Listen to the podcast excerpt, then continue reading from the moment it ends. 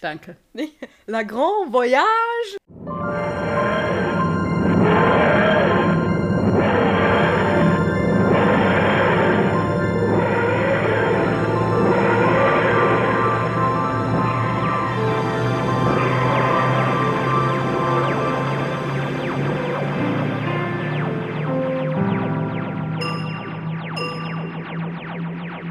Meine sehr verehrten Menschen da draußen, gerade noch die Kurve gekriegt. Herzlich willkommen zu Brillant, ein Doctor Who Podcast mit äh, mir, Tabea und äh, Stella. Und der Esel nennt sich immer zuerst. Also, ähm, ihr wisst ja Bescheid, ne? So, Stella. Ja, ich stelle mir gerade vor, wie wir empörte E-Mails von Hunden und Katzen bekommen, dass sie jetzt nicht angesprochen wurden in unserer Ansprache. Das fände ich irgendwie sehr süß. Ähm, ja, alles gut. Ich äh, gucke gerade äh, raus aufs Wetter und weiß nicht so richtig, was es vorhat äh, zu veranstalten. Es ist ein bisschen windig und ähm, Yes. freue mich jetzt gleich loszulegen. Ja, same, same. Ist ja irgendwie eine Ähm. reguläre und doch nicht reguläre Folge. Naja, wir haben schon so ein, also es ist schon noch Special Time, gell? Also ich äh, bin Ist es mit schon uns noch so nicht im, immer Special Time? Es ist mit uns immer Special Time. Es ist unfassbar. Nein, also bei uns ist heute äh, Weihnachten, nicht wahr? Also süßer die Glocken äh, nie klingen, je klingen. Oh Gott. Ja, in meinem Gehirn. Also man muss dazu sagen, es ist heute ein bisschen anders für uns, für euch nicht, aber für uns, weil wir um 10 Uhr morgens aufnehmen und das tatsächlich für uns eine un, äh, ungewöhnliche Zeit zum Aufnehmen ist. Wir sind sonst eher so die Nachmittagsfraktion. ich Ähm, finde es aber ganz gut tatsächlich. Ja, ich habe einen doppelten Kaffee vor mir. Es ist großartig. Ja, ich werde Äh. jetzt mein Wasser öffnen, ah, okay. Cool, cool, cool, cool, cool. damit ich das später Nein, also-. Spaß nicht beiseite, aber äh, jetzt mal kurz zum eigentlichen Grund unserer Versammlung hier. Wir werden uns heute mit dem Christmas Special ähm, 2007 beschäftigen. Voyage of the Damned oder Nee. Voyage of the Damned, Ja. wie man es natürlich ausspricht. Danke. Nicht? La Grand Voyage. Ähm, ja. Und deswegen ist noch mal so ein bisschen Special, Special, Special Time, weil es ja jetzt noch keine reguläre Folge ist, sondern ein Weihnachts-Special. Und ja, dann wird unsere nächste Folge tatsächlich erste, erste Folge der vierten Serie sein. Ne? Also dann geht's äh, richtig los. So dann letzte Staffel David Tennant und letzte Staffel Russell T. Davies. Äh, genau. Ja. Aber erstmal haben wir tatsächlich ein paar Sachen zum Aufräumen, gell? Stella, Ja. du hast Dinge geguckt, habe ich, ich habe gehört. Dinge geguckt. Ja, ich bin auf die Idee gekommen, mir das Doctor Who Panel bei der Comic Con in San Diego anzugucken, die ja Yes. dieses Jahr, wie wir natürlich alle wissen, äh, nein, offline stattfindet und dementsprechend alle Panels auch kostenlos zugänglich sind online. Äh, davon abgesehen, dass das damit verbunden war, dass ich erstmal einen Zeitumrechner aktivieren musste, um rauszufinden, um wie viel Uhr das hier eigentlich läuft. Ähm, war das insofern für manche vielleicht ganz interessant, äh, dass so ein paar, ja, wirklich Kleinigkeiten über die kommende Staffel erzählt wurden. Wer Lust hat, sich das anzugucken, kann es gerne machen. Eben wie gesagt, auf der Seite der Comic-Con ähm, ist irgendwie sind 40 Minuten das Panel. Ich habe es mir nicht ganz angeguckt. Manche von euch sind ja vielleicht auch noch gar nicht so weit, denen würde ich das auch nicht empfehlen, weil es natürlich Dinge vorwegnimmt, die jetzt schon passiert sind. Also das ist ganz klar hier ein großer Spoiler drüber, falls ihr noch nicht so weit seid, guckt es euch nicht an. Ich würde sagen, Informa der Informationsgehalt ist relativ dünn. Wenn man aber so ein bisschen Dr. Who vermissen hat und irgendwie bekannte Gesichter angucken möchte und da so ein bisschen in dieses Gefühl reinkommen will, für den oder die ist das natürlich was. Kann man sich wo angucken und man kriegt natürlich eine Vorfreude auf die kommende Staffel. Ja, super. Also für alle, die sich das äh, gerne antun wollen, beziehungsweise gucken wollen und vielleicht mal wieder Doktor und Companion auf dem Bildschirm sehen wollen, ist das doch eine ganz schöne Sache. Davon ist natürlich jetzt auch ein neuer Trailer rausgekommen. Genau, und ähm, man kann sich halt auch, also völlig abgesehen von Doctor Who, gibt es echt, ähm, ja, zum Totschlagen viel Material. Also auch wenn man ne, sich äh, zu anderen Dingen da was angucken so möchte, finde ich, ist das auch eine große Chance, an einem, ja, an einer Comic-Con teilzunehmen, an der wahrscheinlich die meisten von euch nicht teilnehmen hätten können, so oder so, weil San Diego ja doch ein bisschen weiter weg ist. Also auch dafür ist es eine super Gelegenheit, also so ein bisschen ab von unserer Nische. Genau. Äh, ja, gibt einen neuen Trailer und wir haben zwei neue Darsteller und ich sage jetzt ganz bewusst Darsteller, äh, die jetzt irgendwie feststehen für die nächste Staffel. Das sind John Bishop und Jacob Anderson. Äh, einer davon, ich weiß jetzt gerade nicht ganz genau, wer stand ja schon seit, seit, seit dem Christmas Special praktisch fest. Und da ist jetzt noch ein zweiter dazugekommen, die wohl rudimentär oder auch dauerhafte Companions sein werden. Das steht noch nicht ganz fest. Genau, aber guckt euch gerne den Trailer an, gibt es auf YouTube und auf allen verfügbaren, ich sag jetzt einfach mal Videoplattformen, wo man solche Dinge gucken kann. Genau, das so ein bisschen Doctor Who News tatsächlich mal. Und dann haben wir tatsächlich noch eine Geschichte äh, von Merle bekommen, die leider tatsächlich am Mittwoch ganz äh, spät abends äh, eingetrudelt ist und da wir Mittwoch aufgenommen haben, haben wir das dann einfach, äh, kam das ein bisschen zu spät. Aber wir werden diese Geschichte am Ende dieser Folge dann einfach vorlesen, weil wir uns da sehr drüber gefreut haben und dachten, wenn sie schon die einzige ist, die uns was schickt, dann können wir die auch nochmal hier zum Besten geben. Ja, auf jeden Fall. Genau. Ja, supi. Gibt es noch irgendwas? Nicht, dass ich wüsste tatsächlich. Genau. Ach ja, eine Ansage nochmal von mir. Die Wohnung neben mir wird renoviert. Das fühlt sich oder hört sich dann teilweise so an, als würde meine Wohnung renoviert werden. Das heißt, falls das, also das wird dann mitgeschnitten. Da habe ich leider keine Handhabe drüber. Ich entschuldige mich schon mal im Voraus für aufgezeichnete Baulärmgeräusche. Ähm, müsst ihr mitleben, weil ich tue es auch. Schön fände ich ja, wenn man hört, so wie du aufstehst, so deine Wohnungstür und dann hört man so ein gedupftes, ey, wir nehmen hier Podcast auf, hört mal eben auf. Das finde ja, ich auch genau. sehr schön. Stoppt doch mal die wichtigen Renovierungsarbeiten, die ihr da macht, bevor da neue Leute einziehen. Wir haben hier wichtige Dinge zu tun. Es gibt Leute, die arbeiten. Von wow. zu Hause oh, das wäre mega hardcore. Ja, genau. Wirklich. Also. Ja, cool. Apropos Arbeit, dann steige ich jetzt einfach mal ein mit der Zusammenfassung von Voyage of the Damned, gell? Es ist, ich, äh, okay, also es ist eine sehr kurze Zusammenfassung, also nicht sehr kurz, aber es ist eine kürzere Zusammenfassung, ähm, weil ich ehrlich gesagt keinen Bock hatte. Nein, also es ist. Tabea hat übrigens richtig Lust, heute aufzunehmen. Also, ich sage es mal so, es geht dann doch recht viel ab in der Folge und ich habe einfach im Internet nach einer Zusammenfassung geguckt und habe die dann für meine äh, Zwecke äh, so abgeändert, dass das für uns passt. Seht es mir nach. So, Zusammenfassung. Die TARDIS ist mit einem Schiff namens Titanic kollidiert. Riesenüberraschung an der Stelle. Äh, um weiter zu untersuchen, führt der Doktor das Selbstreparaturprogramm der TARDIS durch und betritt das Schiff. Auf dem Schiff entdeckt der Doktor, dass es sich um eine nuklear betriebene interstellare äh, ja, Schiffs, Schiffsadaption handelt äh, vom Planeten Sto. Ja, ich hätte Sto. sogar gesagt, so eine Art Kreuzfahrtschiff. Ja, ja, äh, das ist und zwar nach dem Vorbild des gleichnamigen Ozeandampfers der Erde, ähm, also der Titanic. Und das Schiff umkreist auch die Erde.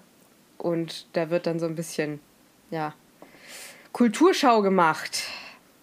Und sie sind auch Kulturschau noch. Kulturschau ist ein schönes Wort. Ja, ja. Und sie sind dann halt auch noch äh, an Weihnachten im Orbit der Erde. Der Doktor beschließt, sich zu verstecken und schließt sich einer Gruppe von Außerirdischen, darunter die Kellnerin Astrid Peth, auf einem kurzen Ausflug nach London an. Die Bevölkerung Londons fürchtet jedoch, also äh, ist, lebt in Angst vor einem außerirdischen Angriff der die letzten beiden Weihnachtstage eben ja stattgefunden hat, wie äh, wir wissen. Nach der Rückkehr der Gruppe von der Exkursion sabotiert der Schiffskapitän das Schiff, indem er eine Kollision mit drei großen Meteoriten konstruiert. Die resultierende Kollision tötet die meisten Passagiere an Bord und führt das Schiff zu einer Kollision mit der Erde, die vom Aussterben bedroht ist. Der Doktor nimmt daraufhin Kontakt mit Midshipman Alonso Frame auf, ähm, einem Besatzungsmitglied, der die Kollision überlebt hat, um ihm zu helfen, das Schiff zu stabilisieren. Auf dem Weg zur Brücke wird die Gruppe des Doktors wiederholt von den Hosts angegriffen. Das sind diese engelähnlichen Androiden, die eigentlich darauf programmiert sind, Informationen weiterzugeben, aber in dem Fall äh, tatsächlich programmiert wurden, Überlebende zu töten. Der Doktor bricht aus der ähm, Gruppe aus und versucht, den Kontrollpunkt für den Gastgeber zu erreichen. Er wird zum Anführer des Gastgebers gebracht, dem, dem, dem Besitzer der Kreuzfahrtlinie Max Capricorn, der inzwischen Android ist und nur noch ein Kopf auf einer metallischen und mobilen Lebenserhaltungseinheit. Capricorn ist verbittert, weil er aus seiner eigenen Firma rausgezwungen wurde, stellt sich dann heraus, und plant eine unvermeidliche Kollision der Titanic mit der Erde, um das Unternehmen in den Bankrott zu treiben und dem Vorstand Mord anzuhängen. Um den Doktor zu retten, rammt Astrid Capricorn mit dem Gabelstapler in einen Abgrund und beide fallen dann da rein und sind halt tot. Der Doktor benutzt den Host, um die Brücke zu erreichen, wo er äh, die Wärme des äh, Eintritts in die Erdatmosphäre nutzt, um die Schiffsmotoren neu zu starten, was eben verhindert, dass das Schiff in den Buckingham Palast stürzt. Er steuert das Schiff da drüber. Nachdem sie das Schiff stabilisiert haben, erkennt der Doktor, dass das Teleportarmband, das Astrid trug, ihr molekulares Muster unterstützt. Das beschädigte System kann Astrid jedoch nur teilweise regenerieren. Der Doktor erlaubt ihr widerstrebend, sich in Atome aufzulösen, dass sie ihren Traum ähm, von der Erforschung des Universums eben jetzt als Geist erfüllen kann. Und ja, der Doktor bringt dann noch einen sehr enthusiastischen, ich sag mal, Erdhistoriker zurück auf die Erde, der dann da bleiben kann und da äh, leben kann. Und dann verlässt der Doktor eben die Erde und das ist das Ende der Folge. War gar nicht so eine kurze Zusammenfassung, ne? Nö, aber alle wesentlichen Punkte würde ich alle sagen. Alle wesentlichen Punkte drin. Ja. Ja, und es ist wieder soweit. Alle zwei Wochen beehrt sie uns. Hier kommt die Königin der Hintergrundinfos. Bitteschön. Ja, vielen Dank äh, für diese Anmoderation. Und zwar ist es so, dass äh, Russell T. Achso. Russell T. Davis die, das Skript für diese Folge auf äh, Tradi ja, traditionellen ähm, Katastrophenfilmen basiert hat und er sehr beeinflusst wurde von dem Film aus dem Jahr 1972, bei dem ich jetzt gerade den deutschen Titel nicht weiß, ähm, The Poseidon Adventure. Also, aber ich glaube auch irgendwas mit Schiffen tatsächlich. Poseidon äh, liegt das nahe. Ich selber kenne den Film nicht. Ähm, für alle, die das auch gerade erst geguckt haben, die werden das äh, wissen. Aber für alle anderen nochmal, die Folge ist tatsächlich ähm, jemandem gewidmet, nämlich in diesem Fall Velvety Lambert. Die über die haben wir ja äh, auch schon ausführlich an dieser Stelle geredet. Und die ist eben am 22. November 2007, also äh, 44 Tage ähm, vor dem Jubiläum tatsächlich von Dr. Who verstorben und deswegen ist eben diese Folge ihr gewidmet worden. Was ähm, ja doch eine sehr schöne Geste ist, vor allem wo es eben auch irgendwie ein Special ist und so. Genau, dann gibt es tatsächlich ein bisschen was zur Musik zu erzählen. Ähm, zwar wurde eben für diese Folge ähm, extra auch Musik geschrieben und zwar von Murray Gold und ähm, das wurde arrangiert bei Ben Foster und es gibt eben ein Cameo der Sängerin äh, Yamet Mamo, die ich jetzt nicht kenne, aber offensichtlich scheint das ja ein Cameo zu sein, mit dem vielleicht in äh, UK lebende Menschen mehr anfangen können als unser eins. Und äh, sie ist halt vor allem eine ähm, Soul-Sängerin, äh, die eben gefragt wurde, ob sie ähm, dieses Cameo eben äh, spielen wollen würde. Und sie singt das Lied äh, My Angel Put the Devil in Me und The Stowaway. Und ähm, The Stowaway ist eben ähm, ja, geschrieben worden, um diese Tradition von Weihnachtsliedern in den Weihnachtsfolgen eben weiterzuführen und ist inspiriert worden von irischer Folkmusik. Und oh. ist eben so ein bisschen ein äh, Kontrast von diesem, ja, ähm, diesem Upbeat Under Deck Feeling, ähm, sondern so ein bisschen melancholische Lyrik, Lyrics, genau. Ne, äh, ein bisschen melancholischer Text. Ähm, und es geht um, ähm, Gott, was ist denn, äh, nicht erhaltene Liebe tatsächlich. Das wäre jetzt eine schlechte Übersetzung von mir, aber ihr wisst, was gemeint ist. Und ähm, genau, es ist eben nicht so ganz klar, auf wen sich das beziehen soll. Aber das ist so ein bisschen für die richtigen Experten, die sich da in die Text einarbeiten und so. Genau. Dann ähm, nochmal so ein bisschen als Erinnerung. Das Motiv der Engel scheint sich eben tatsächlich durch diese Staffel bis hin zu diesem Special durchzuziehen. Wir haben eben auch noch Engel in ähm, den äh, Reaping Angels, also in Blink und im Archangel Network. Also so ein bisschen da, ein bisschen indirekter. Aber Engel scheint eben irgendwie, ja, so ein Motiv dieser Staffel auch zu sein.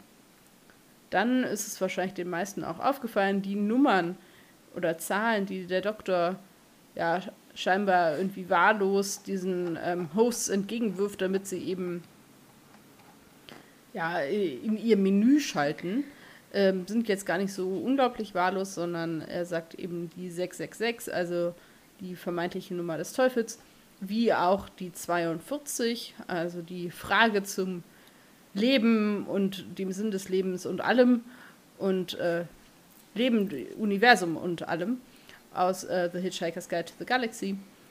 Und ähm, tatsächlich gibt es wohl eine Geschichte von Douglas Adams, eben dem Autor der Geschichte, die Starship Titanic heißt. Und eigentlich sollte halt diese Folge von Doctor Who trug mal den Namen Starship ähm, Titanic und wurde dann eben umbenannt, um da eben auch Verwechslung zu vermeiden. Und ähm, Genau, 42 wurde auch schon in der vorherigen Folge erwähnt. Dann ähm, gibt es tatsächlich Leute, die sich hingesetzt haben und äh, ein, ja, ich würde es nicht Plothole, aber einen Logikfehler in der Folge aufgedeckt haben, den ich ganz spannend fand. Und zwar haben die sich mit der Berechnung des Umwechslungskurses zwischen dem Geld von Stowe und äh, Pfund etwas, äh, ja, vertan. Und zwar ist die ja, Ungereimtheit an der Stelle, dass ähm, an einer Stelle eben von Fun gesagt wird, sie hätte eben 5000 Credits bezahlt, ähm, um die Tickets zu dieser äh, Kreuzfahrt zu gewinnen und ähm, wie schlimm das wäre und dass sie das niemals äh, zurückzahlen könnten. Wobei eben dann am Ende gesagt wird, dass ähm, eine Million Pfund eben 50 Millionen Credits sind. Und das würde wieder zurückgerechnet heißen, dass ähm, diese Telefonrechnung ungefähr 100 Pfund nur hoch wäre. Und das gibt dem Ganzen irgendwie so ein bisschen ja so eine Unlogik an der Stelle, ähm, so die Antwort entweder ist, sie haben im Skript einen Rechenfehler gemacht oder die Gehälter auf Stowe sind einfach unglaublich gering. Das war quasi die Möglichkeiten, die da aufgezeigt wurden. Wobei dann die Frage wäre, wie hatte der, ähm, äh, mir fällt sein Name gerade nicht ein, aber unser Erdenthusiastin das Geld so viel auf diese Kreditkarte zu laden. Deswegen glaube ich eher, dass es ein Skriptfehler ist. Dann äh, ist mir tatsächlich nicht aufgefallen, aber anderen vielleicht, äh, dass äh, Astrid ein Anagramm von TARDIS ist. Und ähm, dahingehend wohl im Vorfeld relativ Spekulation eben, viel Spekulation aufgetreten ist. Aber das war halt eher ein Red Herring und hatte sonst keine weitere Bedeutung. Und was ich ganz witzig fand zum Abschluss, ähm, Kylie Minogue, die ja Astrid spielt, wurde tatsächlich ähm, ja, außerhalb des Hotels, glaube ich, auf den, äh, wo sie gewohnt hat, äh, für eine Kellnerin gehalten, weil sie schon in ihrem Kostüm war und äh, offensichtlich das Kostüm sehr überzeugend war. Lala. Das finde ich irgendwie schön. Also ich finde auch schön, dass man, es ist ja das eine, das Kostüm nicht als Kostüm zu erkennen, aber das andere, Kylie Minogue nicht zu erkennen. Also dass man sich halt auch hätte denken können, okay. Ja. Hm. Na gut. Ja. So ist das. Aber also ich würde halt nicht für mich äh, vouchen, dass ich, dass mir das nicht auch passieren könnte, weil, naja, du erwartest jetzt vielleicht nicht Kylie Minogue in so einem Kellnerinnenkostüm irgendwo in England. So. Ja.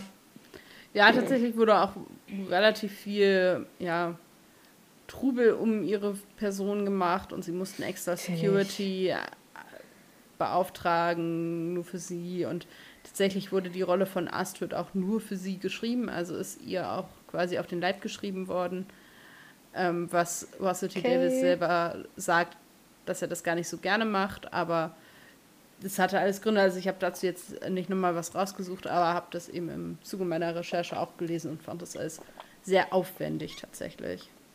Ja. Okay. okay. Gut. Kommen wir mal zur Story. Oh, oh, oh. Ihr könnt Tabeas Gesicht da nicht sehen, aber sie ist äh, not amused. Hm. Schieße ich mich sehr ins Aus, wenn ich gleich erstmal anfange mit, ich mag die Folge gar nicht? Naja, was heißt sich ins Ausschießen? Dann haben wir auf jeden Fall was zu besprechen. Ich fand sie nämlich unglaublich unterhaltsam tatsächlich. Okay, okay, Gott sei Schrank. Ähm, also ich mag das Setting. Ähm, ich mag den ganzen Rest nicht, aber das Setting. okay. Nein, also jetzt mal, jetzt mal ein bisschen ernsthaft.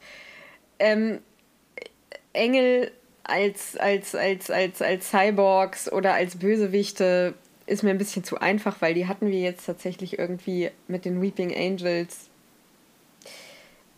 Ist für mich einfach zu schnell wieder irgendwie so ein, so ein Antagonist, der, der, der so ähnlich aussieht. Ist mhm. ein anderes Prinzip, I know.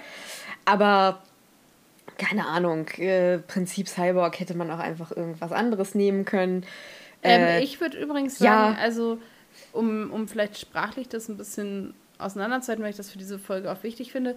Für, ich würde nicht sagen, dass sie Cyborgs sind, sondern dass sie künstliche Intelligenzen sind oder so. Äh, ja, genau. Cyborgs, also, das, das finde ich, ich, also ja. sonst bin ich ja da auch äh, sehr tolerant. Ich finde es aber gerade bei dieser Folge ultra wichtig, das sprachlich ja, weil auseinanderzuhalten. Die so ein Ding aus dem Cyborg-Ding genau. machen, genau. Also Roboter, nennen wir sie Roboter, also die ja. Roboter.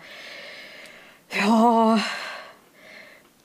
Dim, ich würde auch nicht sagen, dass sie die Antagonisten sind, sondern ich habe das halt als lebloser Ja, Handlanger. aber sie sind ja erstmal, ja, sie sind erstmal die Handlanger eines Antagonisten, der das für mich ist, jetzt auch nicht ja. so stark ist.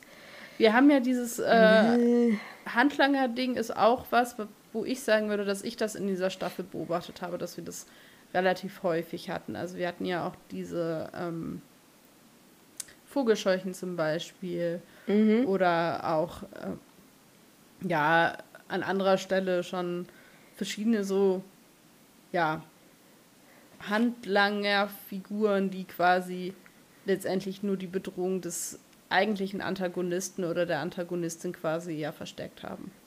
Ja, macht fürs Sehgefühl für mich keinen Unterschied, weil du ja im Prinzip aber super viel Zeit mit den Robotern verbringst und am Ende ja, Ne? Ich wollte nur sagen, Capricorn das hatten wir halt kommt. jetzt auch schon ein paar Mal. Ja. Ähm, dann finde ich diese ganze Geschichte um diese beiden, die ähm, diese Karten gewinnen, finde ich am Anfang super schön und dann sterben sie halt einfach als Erste. Ja. Und das halt auch so, dass ich so denke, ja, okay, äh, der, der, der dicke Nicht-Weiße stirbt halt als erstes cool. Und äh, das ist aber, das zieht sich für mich so ein bisschen durch diese Folge, da kommen wir am Ende auch zu, ne? Also so diese Reihenfolge, ich meine, es ist nie cool, wenn irgendeine Figur stirbt, aber ja, Das fand ich so ein bisschen meh. Ich fand bis dahin die Storyline von den beiden eigentlich äh, ganz schön, weil da mal so ein bisschen Working Class Diskriminierung abgebildet wird. Also, ja. ne, nur weil sie irgendwie ein bisschen schriller gekleidet sind und halt nicht so dem, dem Schönheit, dem gängigen Schönheitsideal entsprechen, ne, sind sie dann halt gleich irgendwie, wird über sie gelacht. Wie sie damit umgehen, finde ich irgendwie cool. Und deswegen backt mich das sehr, dass die im Prinzip vor der Hälfte der Folge schon, schon mhm. sterben. Dann finde ich den Doktor in dieser Folge sehr den übermächtigen Doktor, wie er sich gibt. Gar nicht so sehr von seinen Handlungen, also schon auch von seinen Handlungen, aber also in erster Linie halt, wie er sich, wie er sich gibt. Hm? Ähm, dann finde ich diese Figur von Astrid mag ich gar nicht. Die ist mir einfach zu melodramatisch. und ich finde tatsächlich, dass das auch mit dem Schauspiel von Kylie Minogue zu tun hat was mhm. für mich einfach kein gutes ist. Ich weiß nicht, ob mhm. sie Schauspielerin auch ist oder nicht, ist mir auch egal. Das hat, also das, nee, ich glaube, sie hat tatsächlich noch nicht so viel gespielt vorher, wenn ich das richtig ja. gelesen habe. Haut mich halt einfach komplett raus. Am Anfang ist das noch okay, aber sobald es dann zu den emotionaleren Szenen kommt, macht sie, also ist, ist ihr Hang zum Overacting einfach sehr hoch und ich mag das nicht so gerne. Ähm, und es gibt für mich viel zu viel Melodrama in der Folge. Ähm, die einzige, also die süßeste Storyline finde ich irgendwie mit unserem Erdhistorien-Enthusiasten, äh, mhm. äh, dass der halt so dann am Ende auf der Erde bleiben darf und dass der dann aber auch immer so komische Geschichten über Erdhistorie erzählt, ne? Und der Doktor ist so, hm, wo haben Sie denn studiert? ja, das gefällt mir schon ganz gut. Ich ähm, oh, kann ja. bei dem ähm, wird bei dem einen schon mal einhaken, was ich halt an diesem äh, Pärchen ganz schön finde, ist, dass das das Paar ist, zu dem sich der Doktor bewusst dazusetzt. Ja. Das finde ich irgendwie einen ultra schönen Moment, auch wenn der irgendwie total leise ist.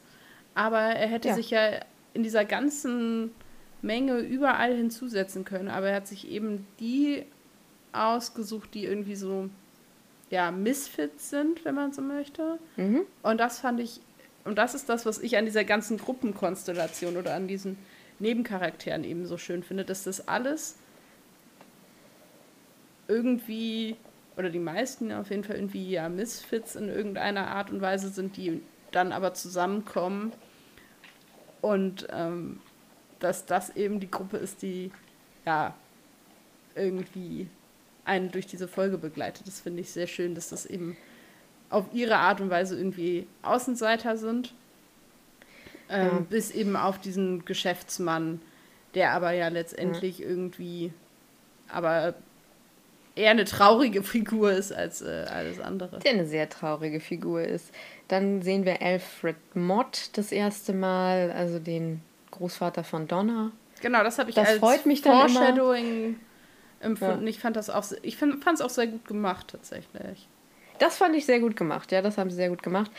Dann backt mich so ein bisschen und ich weiß nicht genau warum. Es ist sehr emotional, dieses ganze Cyborg-Ding, weil es für mich so ein so, also weil, weil ich mich, also weil, ne, so dieses versteckte Diskriminierung von Minderheiten hat für mich so ein ganz, so eine ganz dolle äh, queere Konnotation. Muss es ja gar nicht sein, weil es gibt ja auch noch ganz viele andere diskriminierte Minderheiten in dem Fall sind es dann Cyborgs. Das ist mir so ein bisschen, ja, das ist mir einfach ein bisschen zu gewollt alles. Also ganz für mhm. mich persönlich, ich glaube, da gibt es kein, ich glaube, das kann man auch nicht, also da kann man, ich glaube, entweder magst du das oder du magst es nicht. So und ich mag es nicht. Ja, ich äh, finde tatsächlich, dass das eine der Stärken der Folgen ist, weil ich glaube, dass man letztendlich, aber das ist halt so, wie ich die Folge verstanden habe, jedenfalls bei diesem Mal schauen, dass genau diese Diskriminierung ja letztendlich dazu geführt hat, dass Capricorn ähm, die Titanic willentlich hat irgendwie sinken wollen oder sinken lassen wollen. Ja, also so ein bisschen dieses, ja, pass auf, was du tust irgendwie, weil wenn du eben diskriminierst, kann das eben richtig krasse Folgen haben. So, weil wenn ja, er nicht aus seiner Firma rausgemobbt worden wäre, wäre das ja anders gelaufen. Ja, aber andersrum gedacht ist es natürlich auch so ein bisschen doof konnotiert, wenn du sagst, der ist irgendwie zum Massenmörder geworden, weil er diskriminiert wurde. So, das heißt, viele, also das heißt, so dieser Impetus, die Leute, die diskriminiert werden, haben eher das Potenzial, Massenmörder zu werden oder MassenmörderInnen zu werden, finde ich so. Ja, gut. Backt mich auch so ein bisschen. Ist alles, hat so einen bitteren, komischen Nachgeschmack. Ja, aber also ich finde es als Lektion zu sagen, okay, Diskriminierung bringt halt einen nicht weiter und das aus, also das sieht man ja an verschiedenen Stellen der Folge und das ist eben, ich würde sagen, dass die schon für Toleranz quasi und für ähm, Miteinander. Ja, wirkt. das ist oh. Halt ja, das ist ihr Ziel, nur für mich ist es nicht rübergekommen so doll in dem Maße, wie sie es, glaube ich, wollten. Das ist ja auch immer dieses, was gibt mir die Folge oder was lese ich hm? da rein. Ne? Das ist ja bei jedem unterschiedlich.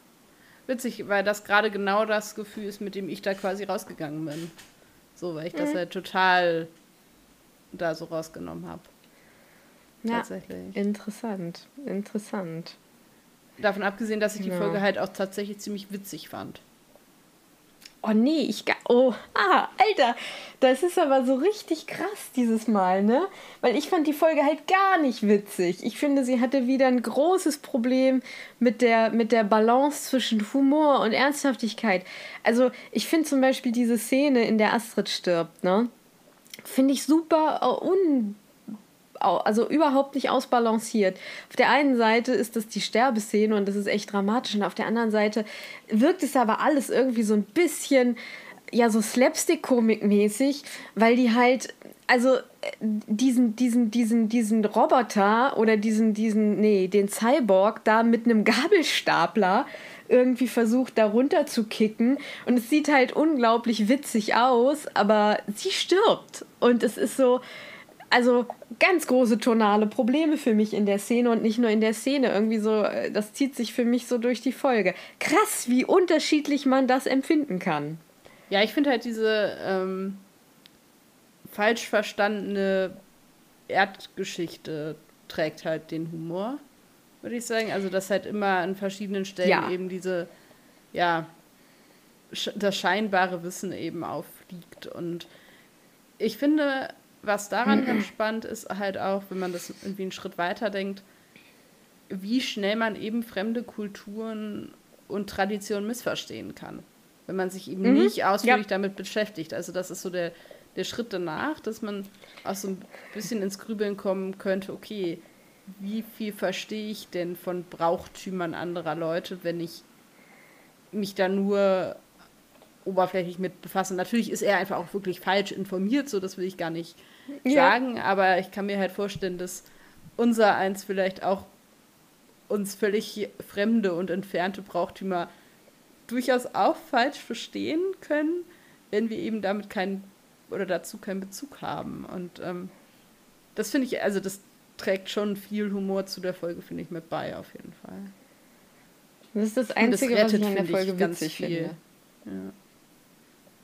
Ähm, tatsächlich äh, ganz ja. spannend ähm, zu dem Setting. Und das finde ich an sich eine, eine spannende Frage. Ähm, Habe ich gelesen, dass tatsächlich eine der Kritiken, der, die der Folge entgegengebracht wurden, war, dass eine Titanic-Überlebende gesagt hat, dass man eigentlich äh, eben nicht die Titanic hätte als Beispiel oder als, als Schauplatz nehmen sollen Toll. dürfen, mhm. weil das eben sie das als ja, pietätlos empfunden hat, eben gegenüber den Menschen, die halt tatsächlich bei diesem Titanic-Unglück ums Leben gekommen sind. Und ja. das finde ich eine, eine spannende Überlegung. Wie lange her muss etwas sein, bis ich mhm. es in Film und Fernsehen oder überhaupt in Kultur irgendwie behandeln darf? Ja. Also. Ähm, das ist interessant, ja. Also vielleicht nochmal zu dem Setting zurück, so diese Frage. Also für mich ist halt die Titanic als ja, Ereignis super weit weg. So. Ganz klar so. Für mich ist das Geschichte. Ja, ja, ja definitiv. Aber offensichtlich gab es ja noch Leute, die gelebt haben, die das erlebt haben, als diese Folge rauskam. Ja. Ja, und der Film mit Leonardo DiCaprio und Kate Winslet ist ja noch jünger. Ja. Von wann ist denn der? Weiß hat ich James nicht, Cameron den aber- denn gemacht? Aber der muss ja, also ich würde sagen, 98, ja. ich glaube auch irgendwie zu Jahrhundertwende, Ja. Jahrtausendwende hätte ich Ja. jetzt auch gedacht, ja. Ja. Also, Ja. und wann, was ist dann in Ordnung und was nicht? Also es ist in Ordnung, ein Spielfilm, der die Tragik tr- irgendwie ja doch extrem rüberbringt, aber letztendlich ja eine Liebesgeschichte erzählt, ist das in Ordnung, aber eine eigentlich ja viel abstraktere Auseinandersetzung damit in, in einem Sci-Fi-Universum dann nicht. Also Mhm. was geht und was geht nicht. Also ich fand das schon, mich hat das ein bisschen nachdenklich gestimmt, dieser Kommentar. So, und wer hat dann Ja. das Recht zu sagen, ähm, was dürfen wir und was dürfen wir nicht? Also ich finde, eine Überlebende des Unglücks hat auf jeden Fall das Recht zu sagen, ich empfinde das als geschmacklos. Definitiv. Ganz, ganz klar. Aber ähm, gerade Doctor Who, was sich ja mit historischen Ereignissen und Figuren auf gewisse Art und Weise halt auseinandersetzt, läuft natürlich Gefahr, da irgendwie auch auf Befindlichkeiten zu stoßen. Ne? Ja, klar.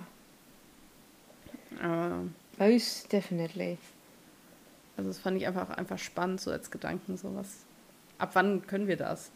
Und ab wann ist das okay? Hast du da spontan tatsächlich eine Antwort drauf? Oder?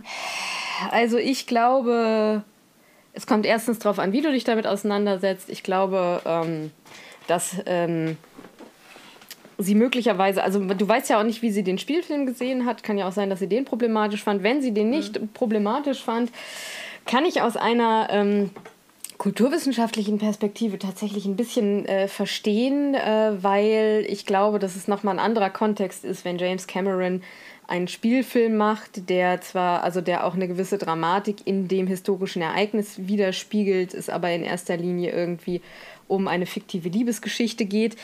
Ähm, und dann auf der anderen Seite hast du irgendwie eine Sci-Fi-Show, die sich vielleicht auch ein bisschen lockerer damit auseinandersetzt, ne? das Ganze halt auch mit Humor verpackt. Ich kann verstehen, dass das, äh, dass da jemand, äh, der das überlebt hat, sagt, okay, das ist für mich jetzt einfach, also da ist halt nichts Humoriges dran. Ähm, ich glaube tatsächlich, dass sich popkulturell immer mit solchen Dingen auseinandergesetzt wird. Und ich glaube, es kommt einfach auch drauf an, aus, also wer diese, dieses popkulturelle Erzeugnis irgendwie produziert. Ich meine, Hollywood hat ja schon angefangen, irgendwie Nazi-humorige oder Nazi-kritische Filme zu machen, als das hier alles noch im Gang war oder vorbei war. Wir erinnern uns da an Charlie Chaplin. Ähm, kann verstehen, wenn äh, viele äh, Leute, die den Krieg überlebt haben, sagen, ich möchte mir solche Filme nicht angucken oder ich finde es scheiße, wenn das äh, ne, wenn das mit Humor verarbeitet wird. Ich finde es äh, schwierig, da irgendwie zu sagen, das und das darf gemacht werden und das und das darf nicht gemacht werden. Ähm, äh, äh,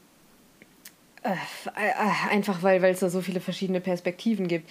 Ich glaube aber tatsächlich, dass bei großen Katastrophen eine gewisse Zeit ins Land gehen muss, äh, damit das von den Betroffenen oder auch im weiteren äh, Kontext mit indirekt Betroffenen äh, mit Humor genommen werden kann oder insgesamt, da spielt ja auch einfach Trauma ganz oft mit, das irgendwie entstanden ist, sich mit solchen Dingen überhaupt popkulturell jemals wieder auseinanderzusetzen. Ich glaube tatsächlich auch, dass es was anderes ist, wie wenn ich aus Versehen in die Doctor Who-Folge reinstolpere, die Voyage of the Damned heißt und dann, ups, das ist irgendwie die Titanic, als ein Film, der Titanic heißt, den ich mir ganz bewusst ansehen kann oder nicht. Ne? Es ist ja auch nochmal ein Unterschied. Also bei dem Film weiß sie, wenn sie Trauma hat Na, oder noch, noch nicht verarbeitetes Trauma oder weiß es problematisch, den wird sie sich dann nicht angeguckt haben. Bei einer Doctor Who-Folge kannst du halt einfach auch reinstolpern ne? und du weißt es nicht. Das ist natürlich auch ein Unterschied, klar. Ich habe aber keine klare Antwort drauf, was gemacht werden darf und was nicht gemacht werden darf. Ich glaube, es ist immer eine Frage, mit welchem, mit welchem Impetus ich Dinge tue. Ne? Also, das ist ja mit Kolonialisierungsdelikt, also ähm, Relikten und so weiter ganz oft so. Also Dokumentarfilm, inwieweit kann ich mir einen französischen Dokumentarfilm über die kolonialisierten, von, Krank von Frankreich kolonialisierten mhm. Gebiete angucken. Äh, wie, wie, wie, wie, also ich muss das natürlich immer mit dem Kontext gucken, mit dem historischen, ne? Und so muss mhm. ich das dann auch irgendwie für mich einordnen. Also lange Antwort, kurzer Sinn. Richtig präzise Antwort, beantworten kannst du es nicht. Mhm. Ja, aber ähm, ja, fand ich einfach, also was da halt auch alles noch so drin steckt an, in dieser Folge, fand ich schon auch äh, einfach äh, ja, beeindruckend. Ähm, Sehr beeindruckend war auch Alonso. Ja, sowieso. Alonso, eh, also da kann, was mir auch an der Folge tatsächlich aufgefallen ist, es gibt sehr viele Heldentode. Ja. Und ich finde auch, äh, das ist tatsächlich was, womit sie es ein bisschen überladen haben. Also, ja. äh, es sterben sehr viele heroisch irgendwie oder scheinbar heroisch, selbstopfernd. Das ist ein bisschen, ja, da hätten sie vielleicht, also das hätten sie sich vielleicht für eine Figur, ja, also keine Ahnung, für Astrid am Ende dann hätte vielleicht auch diese ganze Gabelstapler-Szene und so vielleicht auch ein bisschen anders gewirkt, wenn man nicht schon vorher 300.000 Leute in irgendeinen Abgrund hat fallen sehen irgendwie. Ja. Er es in dieser Folge sehr mit Abgründen. Ja, das, äh, das und halt eben einfach auch dieses, ich äh, opfere mich für die Gruppe und für das größere ja. Wohl und so, das ist schon, schon sehr viel. Also das haben wir ja auch bei hier Badakabalatta oder wie auch immer er heißt. Ähm, ja. Oder eben bei diesem ja, äh, Pärchen, also bei dem Gewinnspielpärchen nennen wir sie mal so. Ähm, wie eben auch bei Astrid und so, das ist schon ja sehr heldenhaft alles. Ja. Ja. Aber Alonso ist natürlich äh, guter Typ. Alonso also. ist großartig. Alonso ist großartig. Ähm, großer Fan von Alonso. Ähm, ja, und nochmal auf diese Helden, äh, in Klammern Heldentode, also äh, natürlich auch mit der Konsequenz, dass das egoistische Arschloch, was sich eben nicht also wo was nicht mhm. auf die Gedanken kommt, sich für die Gruppe zu opfern, überlebt. Mhm. So. Ne? Ähm, ja, und ich glaube, also, okay, ich greife das jetzt mal vorweg. Äh, das habe ich nämlich mitgenommen. Also dann sage ich das einfach jetzt schon mal, was ich aus der Folge mitgenommen habe. Wir müssen dann, wir können dann ja noch weiter, also wir reden dann noch weiter über die Folge, aber ähm, ich habe halt mitgenommen, das Leben und der Tod sind nicht gerecht. Mhm. Also wir Menschen haben ja so einen ganz doll ausgeprägten Gerechtigkeitssinn. Ne? Also wir denken ja grundsätzlich eigentlich immer, das Leben ist, die Welt ist grundsätzlich schon irgendwie einigermaßen ausgeglichen und gerecht, aber das ist natürlich Schwachsinn, mhm. weil Leben und Tod sind ja auch nicht gerecht. Ne? Also ich kann morgen vor ein Auto laufen und das ist dann natürlich nicht gerecht so. Klar, viele Menschen sterben und es ist nicht gerecht und viele Menschen werden über, über 90 und das ist dann nicht gerecht, ja, weil die irgendwie Dinge getan haben oder weil die irgendwie äh, immer egoistisch gelebt haben und, und andere Menschen für sich haben sterben lassen. So. Es ist alles, also es ist nicht äh, gerecht und das hat, also das zeigt diese Geschichte sehr, sehr gut, weil wir ja auch, also fand ich aber ganz gut, wir haben ja keinen Redemption-Arc mit ihm. Mhm. Ne? Also er bleibt ja dieses egoistische Arschloch. Finde ich auch sehr schön. So. Ja, definitiv. Also ich habe die Folgen lange nicht mehr geguckt und am Ende, wenn er zum Doktor geht, hatte ich kurz so den Moment, wo ich so dachte, oh fuck, nee, ne, jetzt ist der jetzt auch, also hat er jetzt doch einen. Aber dann habe ich, also dann kommt ja, dass er irgendwie all seine Aktien verkauft hat und das jetzt so, ne, der hat ihn jetzt zu einem reichen Mann gemacht irgendwie. Ähm, und dann dachte ich noch so, hu, glücklicherweise nicht auch da ein Redemption-Arc. Ähm ja. ja, also Was ich halt, das habe ich so mitgenommen. Ja. Und das äh, schließt ja. so ein bisschen an dieses, du hattest ja gesagt, ähm, dieser, diese ja, glorifizierte Heldengestalt, die der Doktor auch in dieser Folge doch ist, ähm, was ich sehr schön finde, das wird ein bisschen gedämpft von diesem Kommentar, von, jetzt, dass ich seinen Namen nicht weiß, aber von unserem ähm, Pseudoprofessor, ähm, der nämlich ihm mehr oder weniger sagt, ey, mhm. du, es würde dich, zu wem würde es dich machen, wenn du darüber entscheiden dürftest, wer leben und wer sterben dürfe, weil dann wärst du halt ein Monster.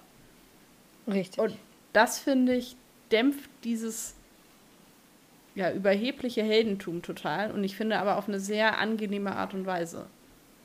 Also der schiebt Ja, da so ein bisschen dämpft es das gar nicht, sondern lässt es eher über die Figur weiterhin nachdenken, ne? Sondern, also das ist so ein bisschen was ich, weil der Doktor ist ja trotzdem in der Folge immer noch irgendwie so sehr glorifiziert, aber das setzt natürlich einen Dämpfer auf de, für den Zuschauer, der dann wahrscheinlich anfängt drüber nachzudenken. Ja, ich finde die äh, Szene, die sie da geflissentlich hätten äh, rausstreichen dürfen, tatsächlich, ist diese ganz obskure Szene in, oder der Moment, wo der Doktor äh, zwischen diesen beiden Engeln da hochjagt, um auf die Ja. Brücke zu stoßen. Das hätten Ja. sie gepflegt einfach sein lassen können. Ähm, weiß nicht, wie er sonst durch diese Tür gekommen wäre. Ist mir auch, also hätte man sich schon was einfallen lassen können. Äh, die ist einfach ganz furchtbar. Ja. Ähm, auf, also sowohl visuell, also ich finde auch da hat einfach die Computertechnik noch nicht das hergegeben, was sie hätte können müssen für diese Szene. CGI cringen. Und aber auch sonst, also war, war äh, hä? Es ergibt inhaltlich keinen Sinn und überhaupt, also die, die ist ganz, ganz, ganz schrecklich. Ist natürlich schon Ähm. fast ikonisierend, ne? Also so Ja. diese eine Art von Inszenierung und Mise en scène und so weiter und so fort. Ja, Für so eine Figur. Ganz, ganz furchtbar. Also, äh, und dann machen die auch noch so Superman-Fäuste und so. Also Ja, deswegen sage ich ja, warum die Engel? Man hätte sie nicht gebraucht. Ja. Hätte doch irgendwelche anderen Butler hätte auch funktioniert, so Butler-Kostüme oder so. Muss doch nicht immer wieder Ja. Engel sein. So. Hätte das Ganze nicht so krass besser gemacht, aber hätte zumindest so diese ikonografische Konnotierung von Engel und Naja, man hätte auch wieder auf Weihnachtsmänner Äh. gehen können. Also ich glaube, es ging natürlich auch ein bisschen darum, dieses Weihnachtsfeeling, da kommt das ja letztendlich, also wird es hergekommen sein. Oder man, also dass man irgendeine andere Weihnachtssymbolik irgendwie gebraucht hätte. Ähm, ja. Auf jeden Fall. Was ich auch noch ganz süß. Oh, jetzt muss ich kurz gellen. Ähm, Büde, Büde. ähm, tatsächlich gab es auch die Überlegung, ob äh, die Titanic nicht tatsächlich in den Buckingham Palace reinfährt. Ähm, wogegen sie sich dann entschieden haben. Und ich so diese ganze, diese Szene mit der Queen und so schon ein bisschen witzig fand, dass er den heißen Draht zur Queen hat und sie anrufen kann und warnen kann. Fand's, Ja, also, es ist halt so, so sehr britisch und ich fand es äh, schon ein bisschen süß, wie sie mit ihren Puschen dann durch den Buckingham Palace mit ihren Hunden gelaufen ist. Das war schon ein Ja. bisschen niedlich. Das war schon ein bisschen niedlich, das stimmt. Ähm, was mir zu Astrid noch aufgefallen ist, und das finde ich ein bisschen schade. Also ich würde auch sagen, sie ist ein flacher Charakter, was jetzt gar nicht unbedingt nur an Kylie Minogue liegt, sondern ich finde sie auch an sich ein bisschen flach geschrieben. Ja. Ähm, also dieses irgendwie, das, das ähm, Mädchen, das halt in die weite Welt will, ja, und woher kennen wir das? Ja, Rose. Ja, also es ist irgendwie wieder eine blonde Frau, die aus der Working Class kommt, äh, die irgendwie große Träume hat und sie nicht ausleben kann. Und dann kommt er und nimmt sie mit. Also ich fand die Parallelen zu Rose waren erschreckend deutlich. Ja, was mich auch genervt hat, Aber- ist einfach, dass sie im Prinzip wieder für den, den, den, den Mann stirbt. Ne? Also es ist jetzt kein äh, Fridging, weil sie hat ja die ganze Folge, ne? Also um das kurz zu erklären, Fridging ist halt, äh, oder Fridgeting nennt man es, glaube ich, auch, ähm, ist halt so dieses Prinzip, dass äh, Frauenfiguren meistens ganz am Anfang oder irgendwann mittig in einem Film sterben, ohne so richtig entwickelt zu sein, um einen um den Män um einen männlichen Heldencharakter weiterzubringen. Das ist es nicht, weil sie stirbt ja am Ende, aber sie stirbt trotzdem für den Doktor. Im Prinzip auch wieder für einen Romantic Love Interest. Das stört mich auch. Ist eine Kleinigkeit, aber stört mich. Ja, ich finde es einfach so ein bisschen, diese, diese, also natürlich ist Rose, entwickelt sich dann letztendlich viel tiefer und so, weil wir sie ja auch noch viel länger erleben, aber ich fand auch optisch und so waren die schon relativ nah beieinander, das, wo man so ein bisschen denkt, okay, offensichtlich Ja. scheint der Doktor oder soll dem Doktor auch ein gewisses Beuteschema zugrunde gelegt werden. Ja, oder Russell T. Davis hat einfach ein Schema. Oder Hitchcock. was, ja. Das, also, ja, fand ich so ein bisschen schade. Ja. Auch so ein bisschen, wenn man bedenkt, naja, er kommt gerade aus einer total verkorksten zwischenmenschlichen Beziehung und geht hier die nächste sehr problematische zwischenmenschliche Beziehung ein. Auch das so ein bisschen. Ach, er lernt auch nicht aus seinen Fehlern. Nee, also beziehungsweise, ja. Richtig. Hast du noch etwas zur Story und zu Figuren? Nee, tatsächlich nicht. Nee. Okay, dann würde ich dich nämlich fragen, was hast du denn mitgenommen? Ich habe tatsächlich mitgenommen, dass so eine wild gemischte Gruppe ein äh, sehr gutes Team ergeben kann. Hm, ja. Also, dass ähm, die ja schon alle in ihren Arten und Weisen was dazu beitragen, dass letztendlich sie die Katastrophe abhalten äh, können. Also, ich würde sagen, der Geschäftsmann vielleicht noch am wenigsten, aber an sich das eben ja, wir haben irgendwie welche, die sich mit Computern auskennen. Wir haben jemanden, der klein ist und letztendlich mhm. dann Technologie beitragen kann, die diese Engel ausschaltet. Wir haben ähm, Astrid, die sich dann eben so aufopfert. Wir haben den Doktor, der halt das Genie ist, aber der alleine auch nicht weitergekommen wäre. Wir haben Alonso, der eben das Schiff fliegen kann. Und dass eben diese völlig gemischten Charaktere dann eben ein gutes Team ergeben. Und ich glaube, das ist auch im echten Leben so ist, dass Teams dann am besten sind, wenn eben verschiedene Leute zusammenkommen, die auf den ersten Blick gar nicht zusammenpassen, sich dann aber in einem Team eben am mhm. besten ergänzen. Also, weil wenn du nur irgendwie kreative Köpfe dabei hast, dann kriegst du vielleicht organisatorisch nichts hin. Oder wenn du nur Organisatoren hast, dann wird es halt ein langweiliges Produkt oder wie auch immer. Also du brauchst halt unterschiedliche Leute, um ja, ein gutes äh, ähm, ja, Produkt oder ein gutes Ergebnis zu erzielen. Ja.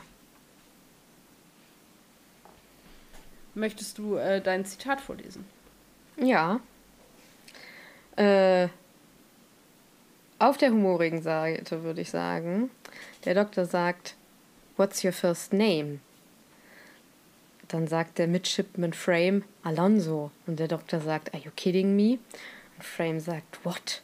Und der Doktor sagt, That's something else I have always wanted to say. Alonsi Alonso. Ja, es ist sehr schön. Muss, mu musste sein. Was hab, denn dein Zitat? Ich habe die falsch zugeordneten historischen Events genommen. Um, ähm, I am Mr. Copper, the ship's historian and I shall be taking you to old London town in the country of UK, ruled over by good King Wenceslas. Now, now human beings worshipped the great god Santa, a creature with fearsome claws, and his wife Mary. And every Christmas Eve, people of UK go to war with the country of Turkey. They then eat the turkey people for Christmas dinner, like savages. Ja, auch sehr schön. Ähm, dann habe ich eine Frage für dich. Und die klingt sehr dramatisch, aber tun wir jetzt einfach mal so, als wäre sie gar nicht so dramatisch. Wenn du jetzt eine letzte Reise irgendwo hin machen könntest, und das muss ja nicht sein, dass du dann irgendwie stirbst, sondern dass du eigentlich für den Rest deines Lebens einfach keine Reise mehr machen kannst oder so möchtest. Was würdest du für eine letzte Reise jetzt wohin machen wollen? Ähm, wahrscheinlich würde ich tatsächlich äh, nach England reisen, einfach weil es halt eine zweite Heimat ist und ähm, ich glaube, ich sonst bereuen würde, wenn ich nur noch einen Reisetoken hätte, dass ich die nicht dahin machen würde. Was nicht heißen soll, dass es nicht andere Orte auf der Welt gibt, die ich total gerne sehen wollen würde. Ich habe letztens eine sehr schöne äh, Doku über Neuseeland zum Beispiel gesehen. Aber ich glaube, wenn die Bedingung eben ist, du kannst danach nicht mehr reisen, aus welchen Gründen auch immer, äh, wäre es wahrscheinlich äh, England tatsächlich. Ja, das ist äh, nicht sehr schwierig. Es wurde ja vor also einiger, einiger, einiger Zeit mal da äh, die Bitte geäußert, ob wir denn äh, in der Fragensektion wieder ein bisschen philosophischer werden können. Somit habe ich jetzt eine ultimativ philosophische Frage mitgebracht. Viel Spaß hiermit. Oh ähm, Gott. Aber ja, letztendlich ein bisschen auch die Frage, die in dieser Folge sehr prominent auch diskutiert wurde, nämlich, äh, wo ist die Grenze zwischen Mensch und Maschine? Oder eben meinetwegen auch zwischen Lebewesen und Maschine. Tja. Das ist jetzt tatsächlich eine sehr, sehr philosophische Frage, die ich auch nicht beantworten kann. Weil ich, also äh, damit habe ich mich tatsächlich auch schon ein bisschen beschäftigt, weil das ist gerade auch in den Kulturwissenschaften ein Riesenthema, so Mensch, Maschine, da sind die Schnittstellen mit den Informatikern sehr groß, weil die ja ganz doll an auch künstlichen Intelligenzen arbeiten und ähm, es gibt so Firmen wie City Project Red, die dann Cyberpunk äh, als Spiel rausbringen, wo du ganz äh, viel an deinen Figuren einfach schon rumoptimieren kannst. Ähm, ich kann dir nicht sagen, wo die Grenze zwischen Mensch und Maschine ist. Vom Gefühl her ist es natürlich für mich tatsächlich immer irgendwie so ein, äh, ja, so eine Seele und ein lebendiger Geist und Bewusstsein für Gefühl und ähm, da ist der Übergang, also früher ging das ja, also früher war das ja so, dass man äh, gesagt hat, ja, äh, Bewusstsein, Conscious, Consciousness, ähm, gibt aber inzwischen auch schon Maschinen, die das entwickeln können, deswegen ist das schwierig. Ich glaube, eine, eine, also etwas, was im Abstrakten als Seele bezeichnet wird, ist für mich immer noch so ein bisschen Ausgangsposition. Es wird aber wahrscheinlich irgendwann Maschinen geben, die so dolle Bewusstseinsentwicklungen äh, hinter sich haben, äh, dass die äh, vielleicht sogar äh, im abstrakten Sinne sowas entwickeln. Man weiß es nicht. Also ähm, so diese Cyborg, ähm, also wenn wir jetzt so ganz äh, doll an Cyborg denken, wie das dort dargestellt ist, äh, in dieser Folge finde ich, das sind für mich immer noch Menschen, weil sie eben zwar ihren Körper ähm, erweitert haben mit, äh, mit, mit, mit, mit Gerätschaft, ähm, aber trotzdem eine, eine, eine, eine Seele und ein, ein, ein Bewusstsein haben. Bei Capricorn merkt man es weniger, aber einfach weil der ja der äh, Antagonist des, der Folge ist. Ne? Ähm, aber deswegen ja, würde ich jetzt witzig. einfach das mal so abstrakt beantworten, weil äh, das ist für mich tatsächlich so. Also ich glaube, das ist jetzt nicht so viel mit, wie haben wir unseren Körper optimiert, sondern inwiefern sind Geist und Seele irgendwie im abstrakten Sinne vorhanden. Ja, ich finde das total witzig, weil mein erster Gedanke eben, als ich Capricorn gesehen habe und jetzt wieder, ich so dachte, naja, der ist halt nur noch Kopf wo soll da denn die Seele sein? Ja, gut, ne? Äh, also jetzt, genau ist jetzt das. Halt die also Frage, also, wie viel da noch ist. Ja, und wo, wo verortet man, wenn man das denn überhaupt örtlich festlegen kann, wo verortet man sowas wie eine Seele? Also ist das der Kopf oder ist das vielleicht ja. Das? Naja, aber das äh, weiß man ja Für mich nicht. Genau, also es ist ja Ne, gibt ja auch dieses, ne, viele, die sagen, das sitzt im Herz, dann bei Capricorn irgendwie ein bisschen gelackmeiert. Ähm, so, also. Mhm. Also da bin ich inzwischen auf dem Standpunkt, dass alles, was Geist, Seele ist, das ist ja auch wissenschaftlich äh, recht. Also das ist schon für mich einfach im Kopf, weil da irgendwie unser Bewusstsein sitzt und unser, unser Gefühl sitzt. Es geht ja das meiste vom Kopf aus, wie wir inzwischen wissen. Also da sitzt ja ganz viel und alles andere funktioniert ja ohne den Kopf nicht. Ähm, also wenn du sagst, die Seele sitzt im Herzen, das ist schön, symbolisch anzusehen, für mich aber relativ sinnlos, weil es halt auch nur ein Muskel ein sehr ja, wichtiger aber wenn, Muskel. Ich wollte also sagen, wenn der, nicht mehr wenn der nicht mehr schlägt, ist halt auch ungünstig, ne? Ja, wenn der nicht mehr schlägt, ist scheiße. Ähm, kann aber tatsächlich äh, auch, ha, wie soll ich das jetzt erklären? Also für mich geht tatsächlich ganz viel vom Kopf aus und tatsächlich auch vom also das ist so ein bisschen ein komisches, abstraktes Bild, aber für mich ist der Kopf so mit der Erde verbunden durch den Körper. Also mhm. der Schwerpunkt sitzt ja im, im, im, in, in, in der Körpermitte, also so Beckengegend für mich. Ähm, und das Herz treibt ja diesen Kreislauf an. Das heißt, das Herz ist im Prinzip so äh, der Arbeiter, der sowohl den Geist als auch die Mitte mit allem anderen verbindet und auch die Verbindung zum Boden aufrechterhält. Das heißt, ein total wichtiger zentraler Muskel und ein zentraler Antrieb, aber der Geist ähm, sitzt, sitzt, sitzt im Kopf und die Seele vielleicht auch in der Körpermitte. Aber wenn das Gehirn nicht mehr da ist, dann ist halt alles, alles, alles tot. Wenn das Herz nicht mehr da ist, auch, aber nur weil es eben der antreibende Arbeiter ist. Mhm.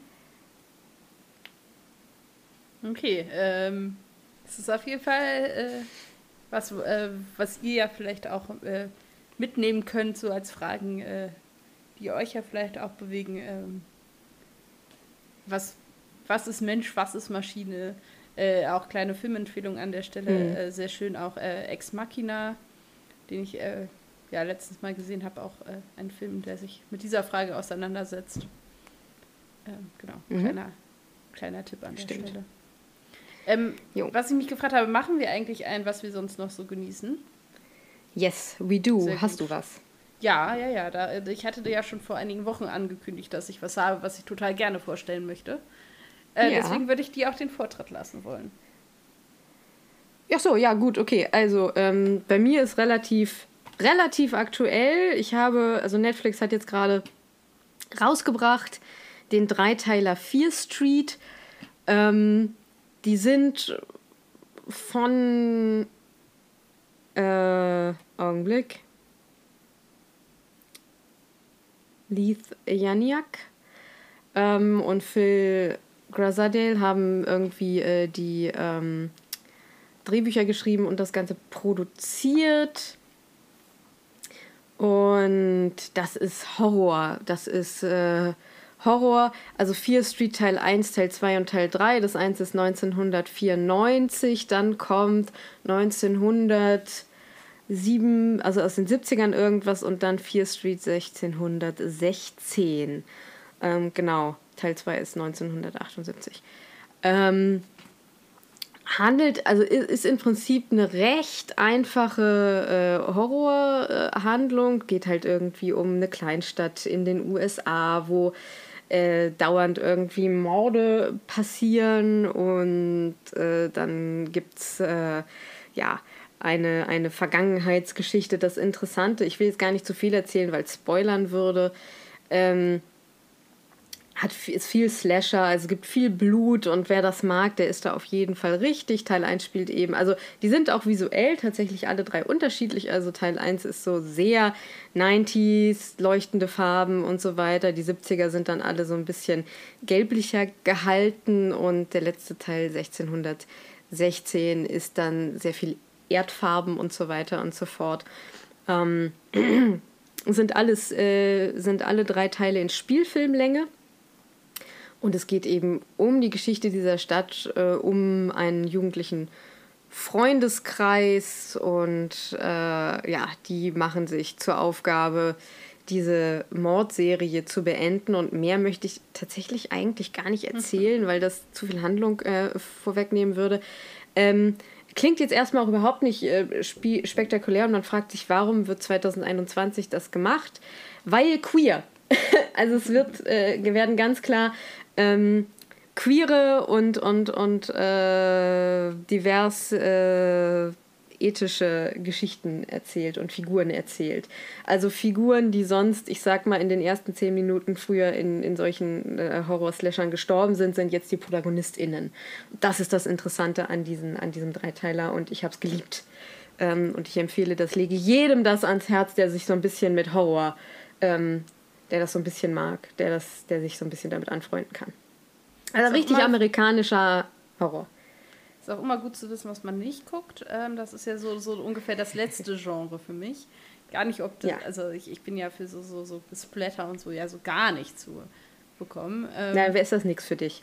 Nee, nee, nee, nee, nee. Also äh, was ist überhaupt viel nicht Blut und viel soll. explizit. Ja, genau, ich wollte gerade sagen, da, da bin ich raus.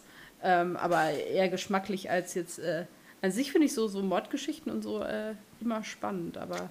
Ja, ist ähm, jetzt kein True Crime. Ist halt ja. so, mit dem Messer geht es besser, mit dem Messer geht es gut.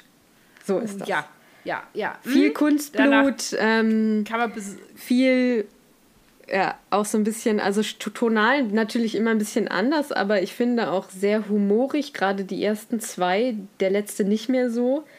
Aber wie sie so die verschiedenen Arten, wie in diesen, also gerade die aus, den von, aus den 90ern und aus den 70ern, also da haben sie, das hat die, das hat die Regisseurin auch gesagt, äh, dass äh, sie da so ein bisschen drauf geachtet haben, das so ein bisschen stimmungsmäßig zu machen, wie in den verschiedenen beiden Äran eben Horror erzählt wurde. Also die 90er halt so ein bisschen, ja, sehr poppig und, und, und so weiter und die 70er dann halt äh, mit, mit, mit, mit schon so ein bisschen tonal, ein bisschen gedämpfter, aber eben dann doch äh, viel Kult und so weiter und so fort. Und ach ja, wer okkulte Sachen mag, der sollte sich das auf jeden Fall angucken. Just saying. Eieiei. Ja, äh, ich glaube, ich habe zu Ja. Fear Street tatsächlich auch bei der Comic-Con Dinge gesehen, dass dazu was gemacht wurde. Tatsächlich meine ich, dass ich da was Genau. dazu gelesen habe. Da kommt mir das äh, tatsächlich gerade von bekannt vor. Ähm, Genau. Ja, ich habe, glaube ich, äh, so ziemlich viel mehr Kontrast kann man nicht mitbringen. Das eine, aber das ist, äh, hatte ich ja schon mal erzählt und so, ich kann nur zum Abschluss, sie haben jetzt die letzte und finale Staffel von Atypical rausgebracht. Ähm, hatte von Atypical an anderer Stelle schon erzählt, wollte nur sagen, sie haben es jetzt abgeschlossen, man kann es sich jetzt als äh, ganze Serie quasi angucken. Ich muss sagen, ich finde es halt einfach nur ultra traurig, dass Netflix das eingestampft hat. Das ist so ein bisschen, sonst Ja. kann ja Netflix viele gute Dinge und so. Das ein bisschen bitter, da hätte man, glaube ich, noch sehr viel Schönes auch mitmachen können, aber sie haben es auch gut zu Ende gebracht, weil sie eben früh genug auch Bescheid wussten und es äh, dann eben auch zu Ende erzählen konnten, sofern Ja. eben möglich.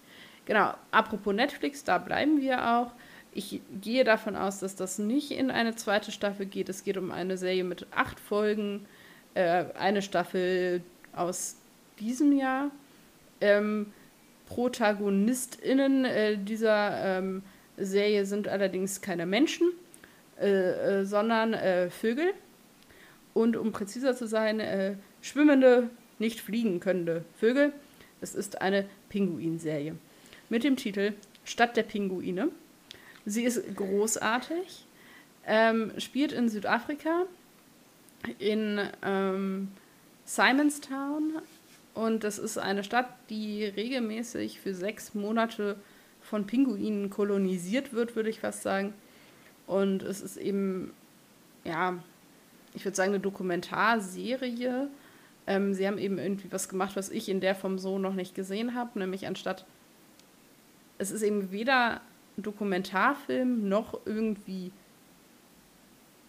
klassische fiktive Serie, sondern sie haben eben diese Pinguine gefilmt und ihnen aber Geschichten gegeben und geschrieben. Und es gibt eben Charaktere, die man mitverfolgt, deren Geschichten man da in Simonstown erleben kann. Und ähm, erlebt eben aufgrund dieser Geschichten eben das, was in dieser Stadt passiert und was für unterschiedliche ja, Schicksale und Geschichten eben diesen Pinguinen da widerfahren können. Und das ist halt das Dokumentarische daran, was aber eben zeitgleich eben auch erzählt wird.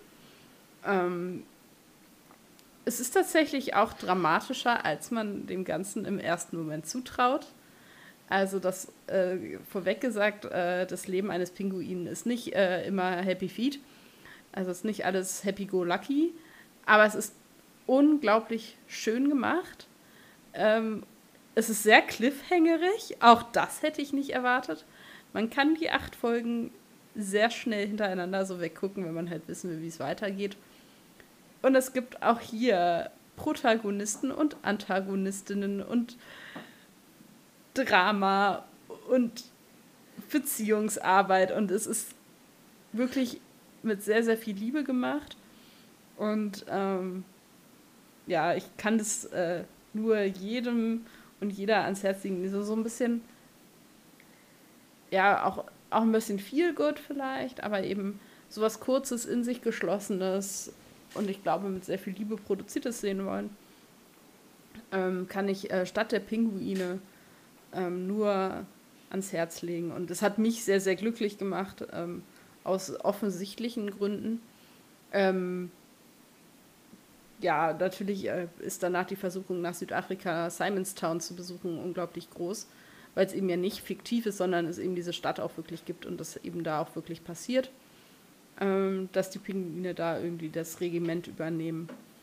Ähm, auf der anderen Seite gibt es eben bestimmt auch andere Leute, die da immer hinfahren, um Pinguine gucken zu gehen. Ich weiß gar nicht, wie cool das eigentlich dann wirklich für die ist. Aber sie scheinen sich da sehr zu Hause zu fühlen. Genau, viel Spaß dabei. Cool. Ja, cool, ziemlich cool. tatsächlich. Ja, zu Netflix, ja, zu Netflix, also äh, Fear Street läuft übrigens auch auf Netflix, lässt sich eigentlich nur sagen, sie machen ein paar gute Dinge, sie bauen aber in letzter Zeit auch echt einfach wahnsinnig viel Scheiße. Also muss man einfach an der Stelle auch mal sagen, wie es ist. So, das ist mein Kommentar dazu. Ja, ich habe das nur eben bei Atypical halt mitbekommen, dass sie sagen, okay, mehr als vier Staffeln, völlig unabhängig des Inhalts von Serie noch irgendwie, ähm, sondern einfach mehr als vier Staffeln gibt es halt nicht und dann müssen die ProduzentInnen und SchreiberInnen und SchauspielerInnen halt damit irgendwie umgehen. Und das finde ich ein bisschen bitter, weil ich finde, Länge der Serie sollte inhaltlich damit einhergehen. Und wenn eine Geschichte auserzählt ist, setzen wir es ab. Wenn sie eben nicht auserzählt ist, lassen wir es laufen. Aber äh, vielleicht bin ich da auch einfach ein bisschen oldschool, ich weiß es nicht. Ähm, nee, ich bin da, also ich bin da genauso wie du. Ich sage nur eine Sache. Riverdale läuft immer noch. Oh, okay. Alles, was ich dazu sagen werde. Warum Fragezeichen, aber Riverdale läuft immer noch. Läuft und auch, so viele ähm, andere Dinge wurden abgesetzt und ich weiß, Riverdale ist von The CW und nicht von Netflix, aber ich sag's nur. Läuft äh, Modern Family eigentlich auch noch? Äh, das weiß ich nicht, das ist aber auch nicht von Netflix, sondern von, ich weiß nicht, welcher, ist das NBC? Ich bin mir unsicher. Wo, okay, weil da bin ich nämlich auch Family irgendwann produziert. ausgestiegen, tatsächlich. Das weiß ich nicht. Ich habe Modern Family tatsächlich nicht so richtig geguckt. Ja, okay. Äh, und äh, ja. noch ein Programmhinweis, genau, ähm, seit gestern, also das hilft euch nicht, das ist Blödsinn, seit dem 27. Juli ähm, läuft die letzte Staffel von, oder die, ja, ich glaube, es ist die letzte Staffel von äh, How to Sell Dogs Online Fast. Haben wir hier auch schon mal ja. thematisiert. Genau, die ist jetzt auch online. Für alle, die das interessiert und das äh, nicht mitbekommen haben. Genau. Ähm, dann würden wir doch jetzt unseren äh, genau. Beitrag vorlesen wollen, tatsächlich. Genau, dann lesen wir jetzt äh, die Geschichte Dr. Jones von Merle vor und wünschen euch dabei ganz viel Spaß. Guten Tag, Miss Norton. Wie geht es uns denn? fragte Martha und stellte sich an, den, an das Fußende des Bettes, um das Klemmbrett mit den bisherigen Erkenntnissen zu lesen. So wie Mr. Stoker es ihr seinerzeit beigebracht hatte, damals, an dem Tag, als sie den Doktor kennengelernt hatte. Manchmal in den langweiligen Pausen oder nach besonders stressigen Situationen fragte sich Martha, was passiert wäre, wenn sie beim Doktor geblieben wäre. Was hätte sie wohl gesehen und erlebt? Was für Planeten und Lebensformen hätte sie wohl zu sehen bekommen? Aber wäre es ihr das Gefühl von permanenter Zweitrangigkeit wert gewesen? Hätte sie dafür ihren Traum, dem Menschen ganz unmittelbar zu helfen, wirklich aufgeben wollen? Spätestens dann wusste sie, dass ihre Entscheidung richtig gewesen war. Schon besser, danke der Nachfrage, lächelte die Patientin. Martha bereute nichts. Nur manchmal wünschte sie sich mehr Abwechslung. Es müsste ja nicht gleich so verrückt sein, wie an dem Tag, an dem sie den Doktor zum ersten Mal begegnet war. Aber etwas wie ein Alien oder seltsame Energieschwankung, das wäre ja schon genug. Okay, dann wollen wir mal, sagte Martha, wenn auch er zu sich selber. Die Ärztin setzte sich das Stethoskop auf und legte das runde Metallstück auf die Herzgegend. Erst links, damit man sie nicht für völlig verrückt hielt. Noch eine Erkenntnis, von damals. Dann rechts, rein aus Gewohnheit. So hatte damals alles angefangen. Und von da an war alles drunter und drüber gegangen. Der Umstand, dass sie in Gedanken versunken war und erwartet hatte, nichts zu hören, trugen wesentlich dazu bei, dass sie nun, als sie aus ihrem Nachdenken erwachte, vor Schreck fast zusammengezuckt wäre. Verwirrt sah, sah Martha das Mädchen an, das sie breit angrinste. Guten Tag, Dr. Jones. Mein Name ist Alice Norton und ich suche den Doktor. Können Sie mir helfen? Bedaure, ich weiß nicht, wo er ist, verneinte sie kopfschüttelnd. Aber Sie haben eine Ahnung? Können Sie mir wenigstens einen Tipp geben, wo ich suchen muss? bat das Mädchen sie mit echter, zurückgehaltener Verzweiflung in ihrer Stimme. Martha verschränkte die Arme. Warum wollen Sie ihn finden? Er ist mein Onkel, der Bruder meines Vaters. Martha überlegte.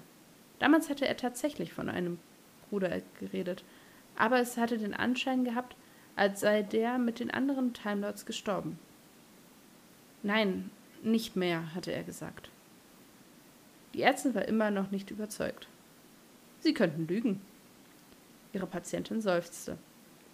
Der Doktor ist ein Timelord vom Planeten Gallifrey. Er hat eine TARDIS gestohlen und reist durch das Universum. Die TARDIS sieht aus wie eine blaue Kiste, ist aber von innen viel größer. Er hat im Zeitkrieg gekämpft, redet aber nicht darüber, sondern rennt davor weg.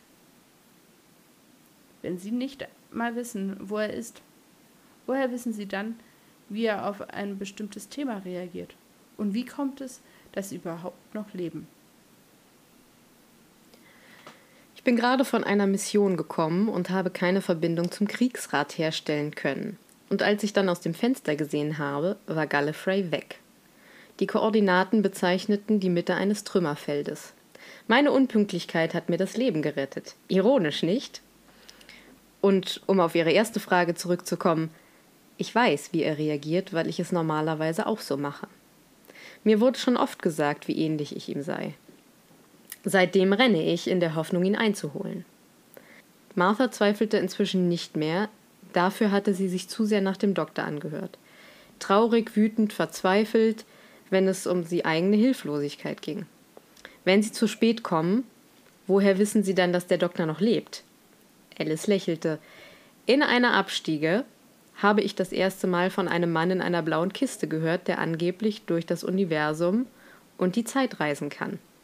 Das weckte Hoffnung, die größte Motivation des Universums. Seither suche ich nach ihm. Aber vieles sind Geschichten und manchmal komme ich zu spät. Für eine Time Lady habe ich ein ziemlich mieses Timing. Aber ich weiß, dass er eine Vorliebe für die Erde hat. Also suchte ich hier nach ehemaligen BegleiterInnen und traf auf sie. Wow. Was? Sie können schnell viel wirres Zeug reden. Sie sind ihm ähnlich. Können Sie mir nun helfen? fragte Alice wieder. Ich weiß nicht, wo der Doktor ist, aber er muss regelmäßig nach Cardiff zum Tanken oder so. Ich habe dort einen Bekannten, der auch mit dem Doktor gereist ist. Die junge Time Lady lächelte erwartungsvoll. Wer ist es? fragte sie. Captain Jack Harkness vom Torchwood Institute. Wunderbar. Das Mädchen schwang die Beine über die Bettkante. Viel Glück, wünschte Martha ihr. Ich werde ihn finden. Das Mädchen, das zu spät kommt, findet den Mann, der davonläuft.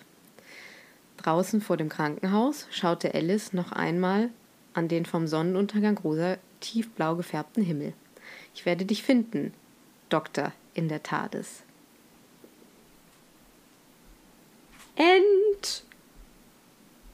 End schon gut, alles gut. Sing, sing. Ja. Und damit entlassen das wir war eine sehr euch auch Geschichte. In, in vielleicht einen rosa-blau gefärbten Himmel. Man weiß es nicht genau, wie er bei euch gerade aussieht. Genau. Wir hören Vielen Dank für die Geschichte, Merle. Genau, genau. Muss man jetzt an der Ähm, Stelle mal sagen.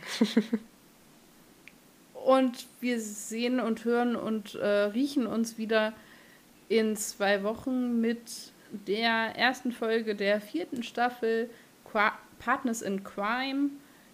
Ich muss ja sagen, ich habe ja schon ein bisschen Bock auf, Donner, also das äh, wird, glaube ich, ganz gut. Oh ja. ich freue mich da sehr drauf. Okay, ihr Lieben. In diesem Sinne, äh, bis in zwei Wochen. Habt eine schöne Zeit und von mir aus, in diesem Sinne bleibt kreativ. Bis dahin, Adi.